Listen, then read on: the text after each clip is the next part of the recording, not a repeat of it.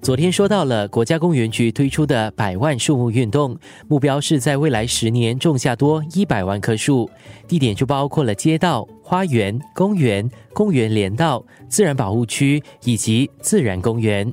生活加热点，树木越来越多，管理的工作也更复杂、更具挑战。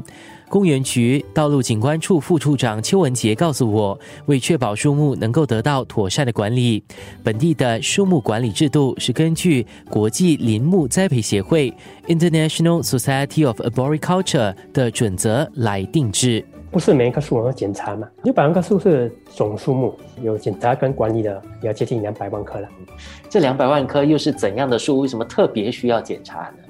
嗯。树木如果长大了，就有一定的风险嘛。因为如果不维修的话，不检查的话，那如果下大雨啦之类的，可能会造成一些问题。所以我们在检查过程的时候，我们会比较关注那些人流量比较多的地方，比如说快速公路车辆很多。然后如果比如说东海岸公园大道事情发生的话，会影响到机场的运作之类的。所以那些繁忙道路肯定的，我们会多加留意。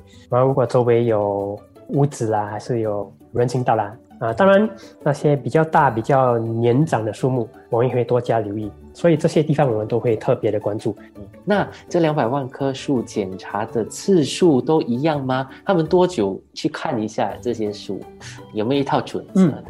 新加坡树木、马路边的树检查的次数可以从每六个月检查一次到每两年检查一次。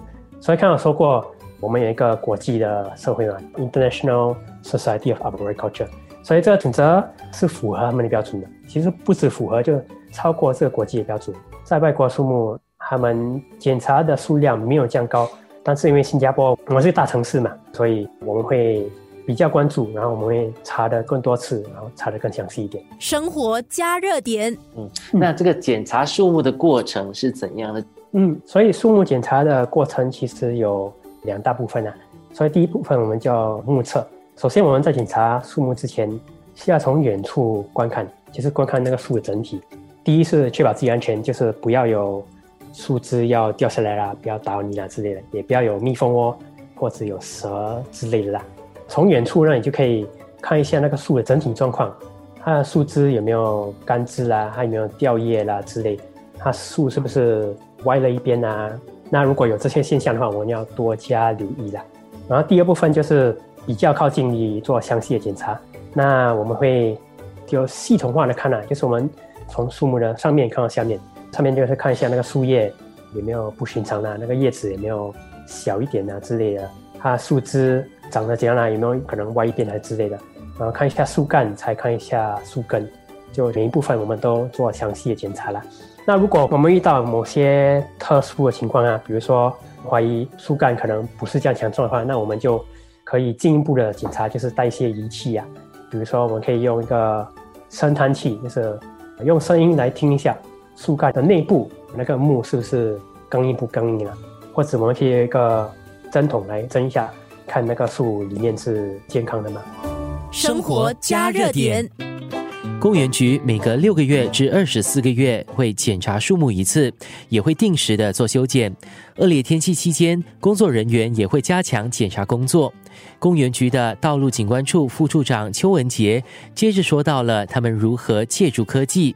我也从他那里得知，新加坡的每棵树木都有特定的编号，犹如我们的 NRIC 身份证号码。那科技在检查树木这方面呢，是不是帮了你们很多？嗯，肯定。因为我们有这个百万树木运动，种植的品种也是增加了，需要检查的数量也增加了，所以我们就在探讨科技能不能帮助我们呢？我们有一个电脑系统，啊，这些树木品种都会记在我们的系统里面，这样子我们就不需要花那么多心思去去想象，哎，这棵树是什么品种啊之类，这些都可以从系统取出来，而且这系统都是。可以用我们的平板电脑来看的，所以我们不需要回到公司啊开电脑啊，会比较麻烦一点，就可以直接的在道路边或者公园边都能用电脑来看一下这个什么品种。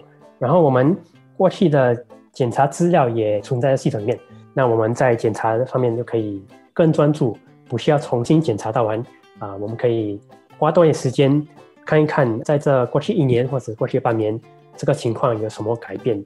嗯，听你这样说哈，是不是新加坡的每一棵树它都有一个 bio data？像这个树几年种的，什么品种，然后上一次检查是什么时候等等资料，是不是这样子？对，所以这些资料都存在我们刚才所说的系统里面呢。就像新加坡人每一个都有一个登记号码，我们的树木只要是在公园或者大陆种植的，我们都会给它一个编号，这样子我们才能够留意它的状况，然后需要什么复诊啊之类的。生活加热点，嗯，其他的科技我们现在在设法研发一个 drone，就是一个无人驾驶机嘛。那比较高处的话，我们就可能看不到，那我们就可以用这个无人驾驶机把它放上去，然后从我们的荧幕来观看树顶有什么情况啊，这样只能减少我们需要花人力来爬上那树木，或者需要一辆大车来上去停止看，这些都能够帮助我们效率。